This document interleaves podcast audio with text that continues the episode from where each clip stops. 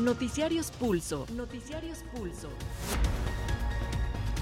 Independencia editorial y pluralidad desde la radio pública. Radio pública.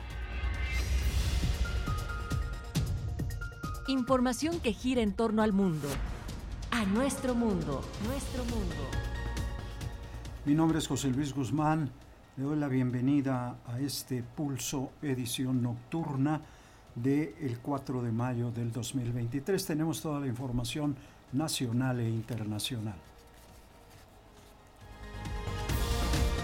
La Suprema Corte de Justicia de la Nación rechazó por unanimidad la solicitud del presidente López Obrador que hizo por medio de la Consejería Jurídica para resolver primero impugnaciones del 2018 y no el Plan B en materia electoral que se aprobó durante su administración.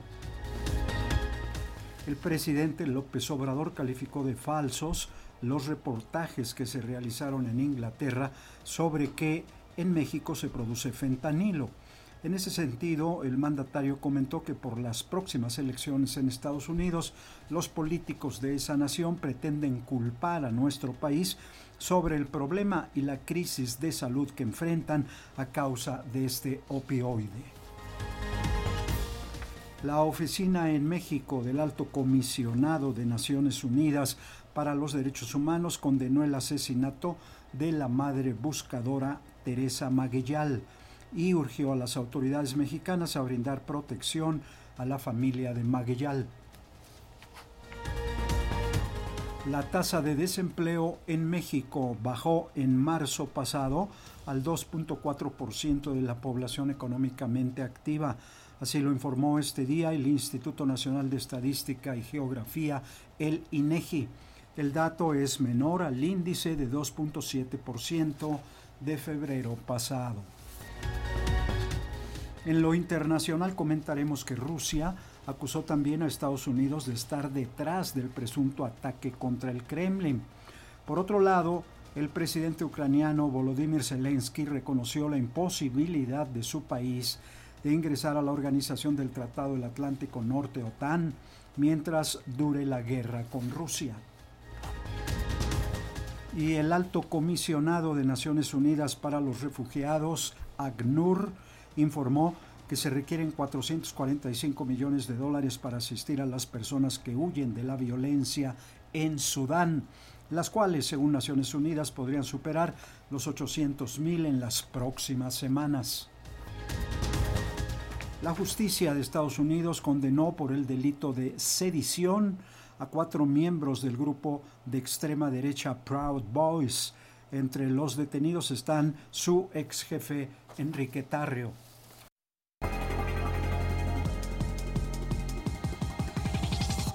Les invitamos a ir al detalle de la información. Iniciamos con lo nacional. En el Pleno de la Suprema Corte de Justicia se desestimó la petición de la Presidencia de la República de retrasar la discusión sobre el tema y determinó abordar a partir del próximo lunes las impugnaciones contra la primera parte del llamado Plan B electoral. Es importante recordar al respecto que el ministro Alberto Pérez de Allán propone invalidar las dos leyes que conforman esta primera parte del Plan B. En sesión privada, los ministros de la Suprema Corte de Justicia de la Nación resolvieron que el lunes próximo analizarán las impugnaciones al Plan B de la primera parte de la reforma electoral relacionado con las leyes general de comunicación social y de responsabilidades administrativas. Desestimaron la petición de la Consejería Jurídica de la Presidencia de la República de que aplazaran el análisis para resolver primero las acciones de inconstitucionalidad presentadas contra la Ley General de Comunicación Social en 2018. La semana entrante el máximo tribunal del país revisará los proyectos de sentencia elaborados por el ministro Alberto Pérez Dayán, que propone invalidar ambas reformas por considerar que el Congreso de la Unión incurrió en diversas violaciones al proceso legislativo. Cabe recordar la consejera jurídica de la Presidencia de la República, María Estela Ríos, solicitó a la Corte resolver primero las acciones de inconstitucionalidad promovidas en 2018 contra la Ley General de Comunicación Social. Para Pulso de Radio Educación, Carlos Godín Estelles. Bueno, pues como falso calificó esta mañana el presidente López Obrador un reportaje de la prensa británica sobre la presunta producción de fentanilo en nuestro país. Es época de elecciones en los Estados Unidos y nos quieren culpar de la epidemia de adicción que sufren, afirmó el jefe del Ejecutivo. El presidente Andrés Manuel López Obrador calificó de falsos y facciosos dos reportajes realizados por medios ingleses sobre la producción de fentanilo en México. Hoy en la mañana, en la reunión de seguridad, se nos presentó un informe sobre un video que se difundió hace unos días, un reportaje y se difundió en Inglaterra, desde luego en Estados Unidos y en México. Y es una especie de collage, es decir, retoman imágenes de otros tiempos, eh, de otros lugares y acomodan esas imágenes. Y este pues casi todo es mentira lo que difunden o son medias verdades. El mandatario añadió que el problema del fentanilo en Estados Unidos es una pandemia de la que los políticos de ese país pretenden culpar al nuestro. Para Pulso de Radio Educación, Carlos Calzada. Además de asumir la labor que no les corresponde de buscar a sus seres queridos, las llamadas madres buscadoras deben afrontar el riesgo de morir a manos del crimen organizado.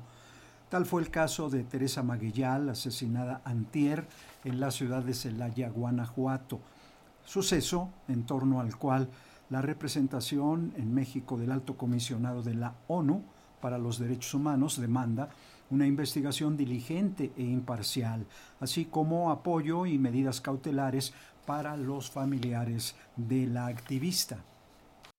La oficina en México del Alto Comisionado de las Naciones Unidas hizo un llamado a las autoridades mexicanas para que investiguen de forma efectiva, pronta y diligente el asesinato de la activista Teresa Magueyal. La activista, madre buscadora e integrante del colectivo Una promesa por cumplir, fue asesinada por dos personas encapuchadas que le dispararon el pasado 2 de mayo en la localidad de San Miguel Octopan, municipio de Celaya, Guanajuato.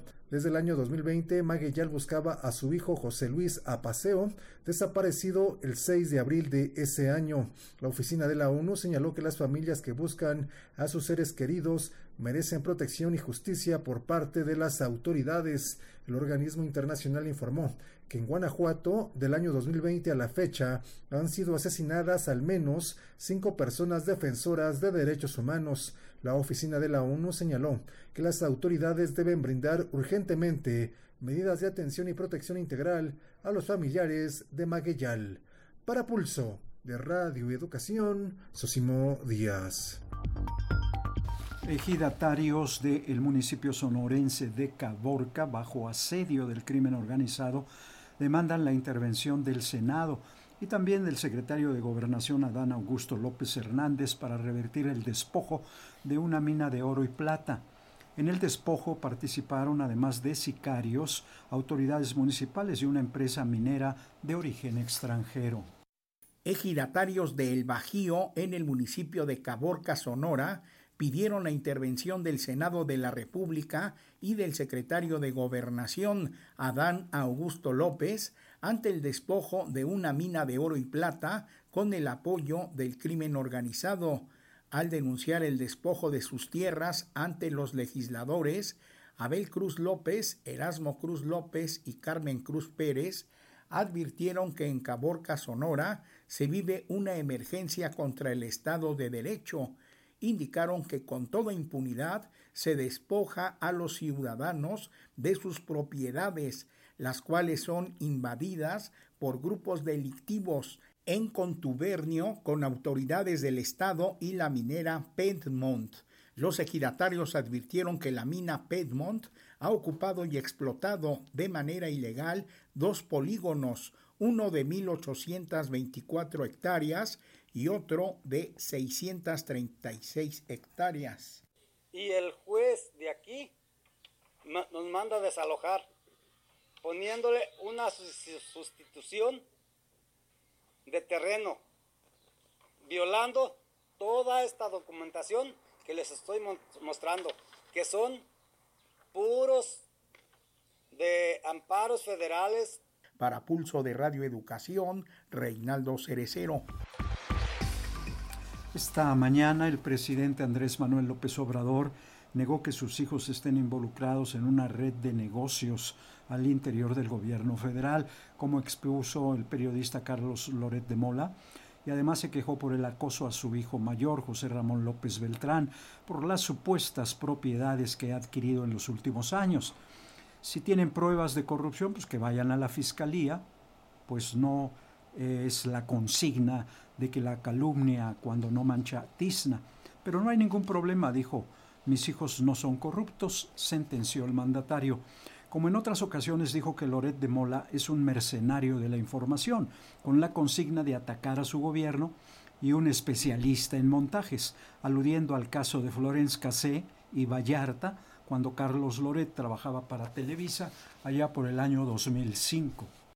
El presidente Andrés Manuel López Obrador negó rotundamente que sus hijos, en especial Andrés López Beltrán, haya tejido una red de corrupción con sus amigos a través del otorgamiento de contratos. El mandatario aseguró que a pesar de los ataques de los medios de comunicación opositores, su gobierno no pondrá trabas a la libertad de expresión, aunque dijo algunos se propasen. Mis este, hijos no tienen nada que ver, mis hijos no son corruptos, o sea, nada que ver con Loret de Mola, que este, pues se ha dedicado a hacer un periodismo mercenario con fines de lucro. O sea, pero ¿Qué demanda? Nada. ¿Cuál es el problema? Nada. Ayuda mucho a transparentar la vida pública. Entonces, un poco por lo que tú planteas. A ver, vamos a regular. No. Libertad de expresión, libre manifestación de las ideas. Y sí se exceden, porque los entiendo. Están muy desesperados López Obrador añadió que este reportaje de Carlos Loret de Mola, uno de los principales críticos de su administración, es solo una calumnia contra su familia. Para Pulso de Radio Educación, Carlos Calzada. La jefa de gobierno Claudia Sheinbaum Pardo aseguró que los funcionarios panistas de la alcaldía Benito Juárez involucrados en el llamado cártel inmobiliario están procesados por corruptos y rechazó que aquellas investigaciones sean un asunto político. Recordó también que el ex coordinador de los diputados del Partido Acción Nacional en la Ciudad de México y ex delegado en Benito Juárez, Christian von Roerich, mm, está bajo proceso en el reclusorio norte, acusado de uso ilegal de atribuciones como servidor público y también asociación delictuosa. Los panistas dicen que los empresarios que han declarado en contra de Von Roerich y Santiago Taboada, actual alcalde en Benito Juárez, fueron torturados. La mandataria capitalina rechazó que se trate de un asunto político cuando tiene que ver con la corrupción, por lo que recordó está en prisión el extitular de esa demarcación Christian von Roerich. Los panistas argumentan que las personas que han declarado en su contra fueron amenazadas y presionadas, además de que el Ministerio Público realizó intervenciones telefónicas ilegales. Preguntarle pues cuál es su ¿A quién, ¿A quién torturaron o qué? La verdad es que... Eh, Entonces no sé a quién hayan torturado. ya nomás para que vean de los personajes que ahora se rasgan las vestiduras. O sea, la diferencia entre nosotros y ellos es que ellos viven de la corrupción. Para eso quieren llegar al poder, para enriquecerse. Y ahora que se descubre eso, la fiscal con toda valentía lo denuncia, lo muestra y pide, hace las investigaciones y ante el juez pide las órdenes de aprehensión. Para Pulso de Radio Educación, Carlos Godín Estelles. Pues cancelan una reunión programada entre funcionarios federales y representantes del sindicato de Notimex, donde se abordaría la liquidación de la agencia de noticias del Estado mexicano. El sindicato espera que la próxima semana se realice el encuentro. Por razones de agenda se pospuso hasta nuevo aviso la reunión pactada para este jueves entre altos funcionarios del gobierno federal y el Sindicato Único de Trabajadores de Notimex para tratar lo relacionado con la liquidación de ese medio informativo. Así lo señaló el sindicato al explicar que al tener pactados otros compromisos, los secretarios del Trabajo y de Gobernación y el vocero de la Presidencia de la República no asistirían al encuentro, de allí la suspensión. En tanto, la representación sindical sostendrá una reunión con funcionarios de la Secretaría del Trabajo y Previsión Social bajo la idea de intercambiar puntos de vista. El Subnotimex comentó que el encuentro con el vocero presidencial y los secretarios de Estado podría darse la próxima semana para abordar los temas de fondo, como es la liquidación y el planteamiento que los trabajadores presenten para evitar el cierre de la agencia de noticias. En el primer encuentro realizado hace dos semanas, el tema central de los funcionarios gubernamentales fue la liquidación, pero no presentaron ningún esquema de pago pero a decir del sindicato, se acordó que estarían abiertos para escuchar las propuestas de los trabajadores. Para Pulso de Radio Educación, Martín Marcos Velasco. Y trabajadores de los 18 organismos de la Administración Pública Federal que el gobierno de la República planea cerrar anuncian que se movilizarán para evitar aquella medida.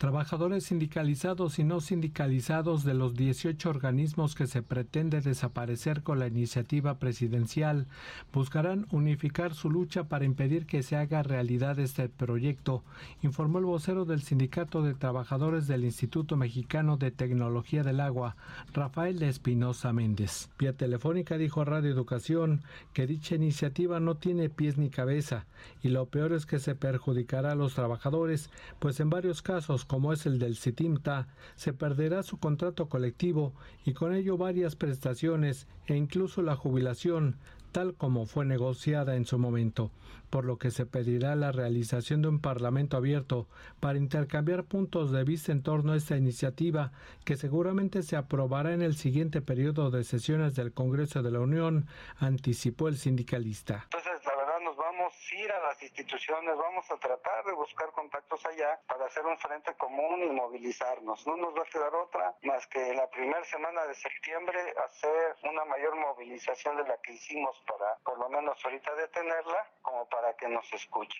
Lo que les hemos pedido pues, es un parlamento abierto de los trabajadores. Para Pulso de Radio Educación, Martín Marcos Velasco. Le cuento que a un mes para las elecciones en los estados de Coahuila y el Estado de México, en el estado de Coahuila el aspirante a la gubernatura por la alianza PRI-PAN-PRD mantiene el liderato en las encuestas con un 51% de la preferencia del voto. En tanto, las dos candidatas a la gubernatura aquí en el Estado de México, Delfina Gómez y Alejandra del Moral, firmaron el pacto por la primera infancia un acuerdo que consta de 10 puntos en favor de la niñez, los cuales tendrán que cumplir la que resulte ganadora de la elección.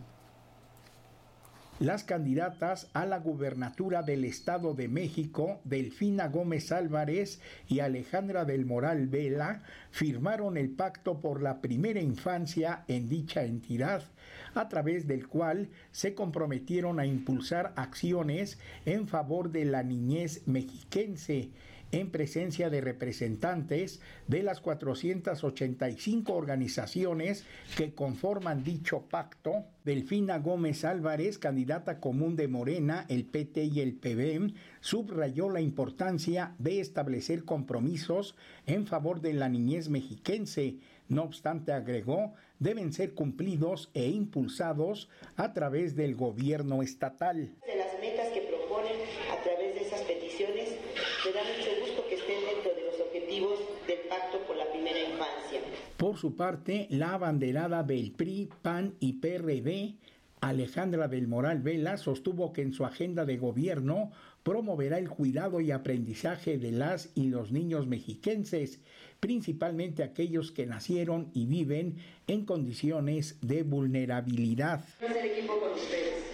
Que podamos cuidar al millón y medio más o menos de, de niños y niñas mexiquenses para que puedan ellos vivir felices, puedan ser niños sanos y que lo demás nos preocupemos nosotras y nosotros. Para Pulso de Radio Educación, Reinaldo Cerecero. Bueno, la tasa de desempleo bajó durante el mes de marzo al 2.4% de la población económicamente activa. Así lo informó este día el Instituto Nacional de Estadística y Geografía, que aquí lo conocimos como INEGI.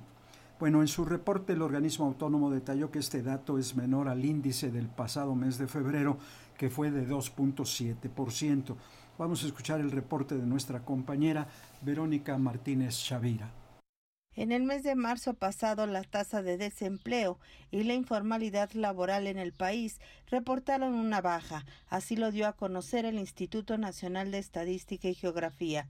De acuerdo con los resultados de la Encuesta Nacional de Ocupación y Empleo, en el tercer mes del 2023, la población económicamente activa fue de 60.5 millones de personas, lo que representa una tasa de participación de 60.5%, esto es 2.1 millones de personas más que en el mismo periodo del 2022. El INEGI dio a conocer lo anterior y detalló que el desempleo afectó a 1.4 millones de personas. Con ello, la tasa de desocupación fue de 2.4% de la PEA respecto a marzo del año pasado. La población desocupada descendió en 287 mil personas y la tasa de desocupación fue menor en 0.6 puntos porcentuales.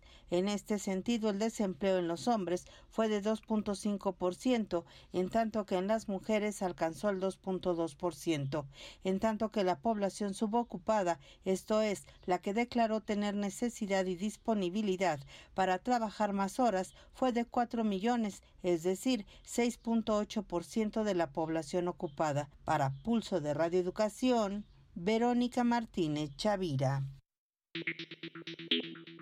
Pues ya estamos con la información internacional.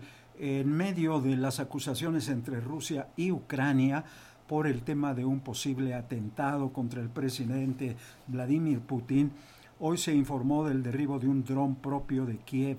Según los informes de la Fuerza Aérea, el artefacto falló antes de llegar a su destino, el cual no se especificó. Pero bueno, en este marco el presidente Zelensky participa en un encuentro con Países Bajos y Bélgica, donde envió un mensaje directo a la OTAN y su retraso en la aceptación de su ingreso al organismo. Vamos a ampliar la información con AFP.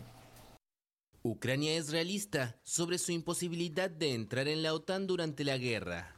Eso afirmó el jueves su presidente Volodymyr Zelensky tras reunirse en La Haya con los primeros ministros de Países Bajos y Bélgica.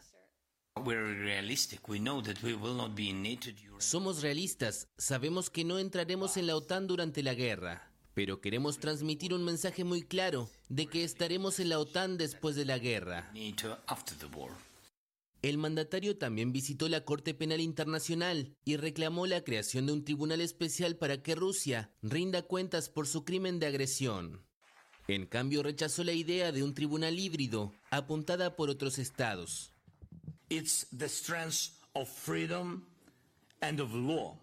Es la fuerza de la libertad y de la ley la que debe trabajar para garantizar la justicia, no las promesas híbridas en lugar de los derechos humanos, la libertad real. Y bueno, en los Estados Unidos respondieron a las acusaciones del funcionario del Kremlin en torno a que Washington estuvo atrás del ataque contra Putin. Varios funcionarios aquí en Washington rechazaron la acusación del portavoz del Kremlin en Moscú, Dmitry Peskov, de que Estados Unidos coordinó ataques con aviones no tripulados en Moscú con Ucrania, enfatizando que Estados Unidos no participó en el ataque del miércoles de madrugada. El eh, portavoz del Consejo de Seguridad Nacional, John Kirby, dijo, Estamos tratando de conseguir información de lo que ocurrió. No tenemos hasta el momento evidencia concluyente de una manera o de la otra. Hay muchas preguntas que están sin contestar.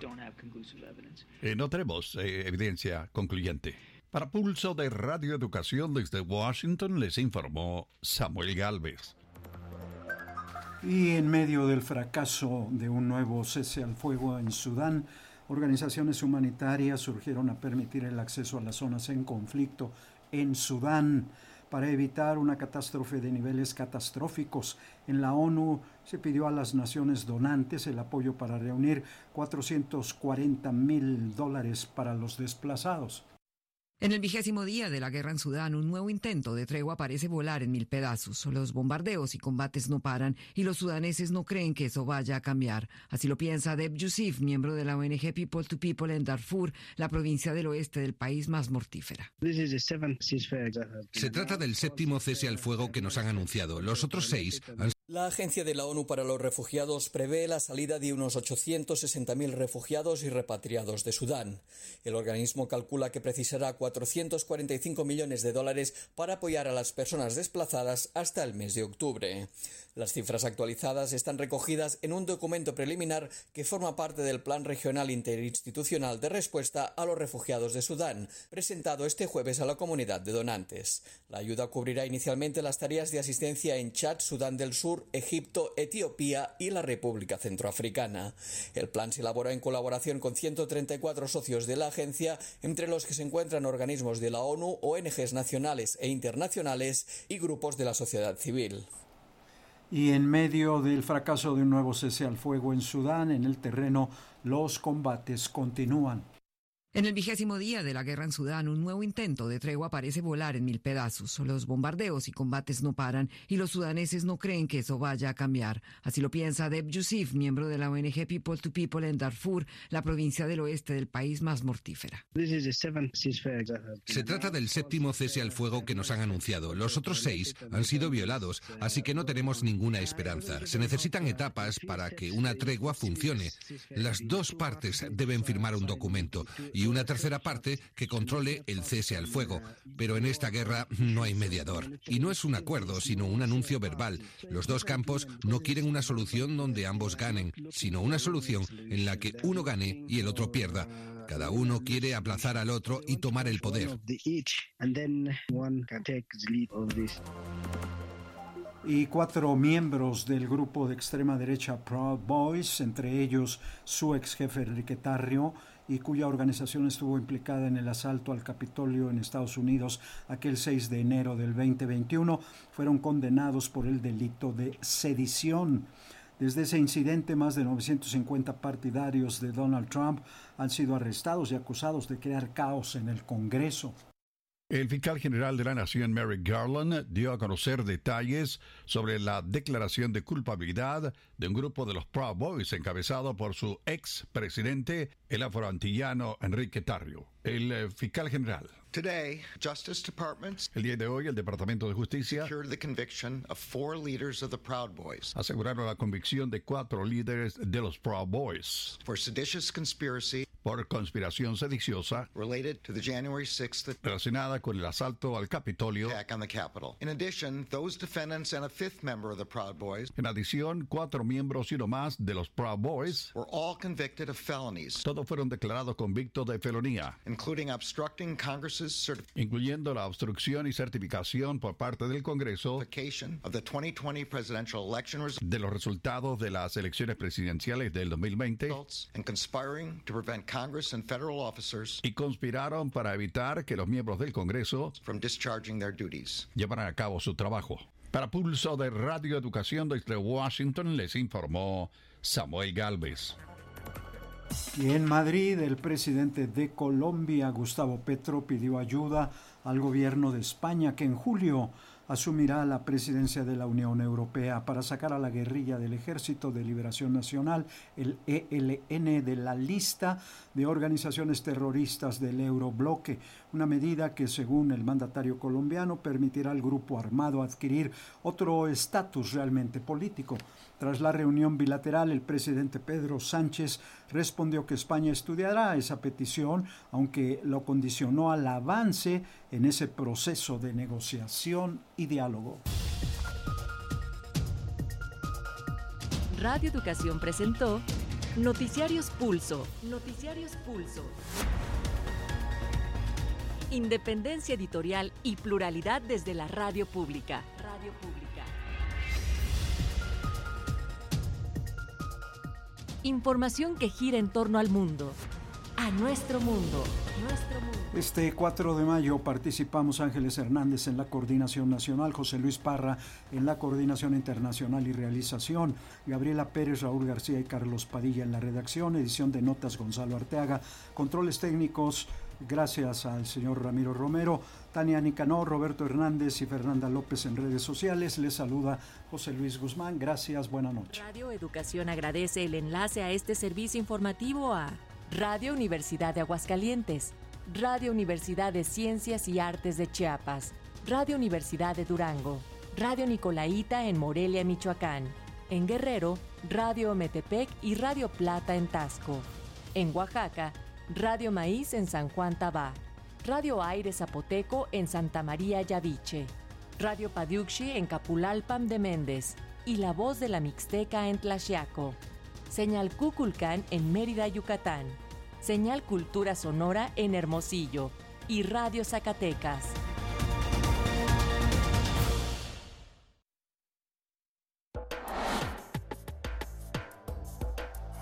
Cultura 96.5 FM.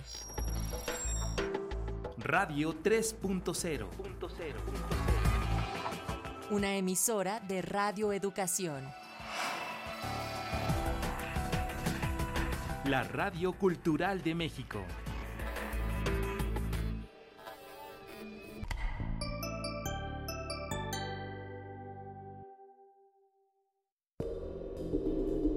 En 1905, una isla desierta en medio del Pacífico mexicano fue convertida en cárcel. Era llevárselos a un confín a donde sabías que jamás regresarían. Era despedirte eh, de un hombre al que no volverías a verle el rostro. Para unos fue un infierno. Una madrugada pasaban con una linterna a vernos nuestra casa.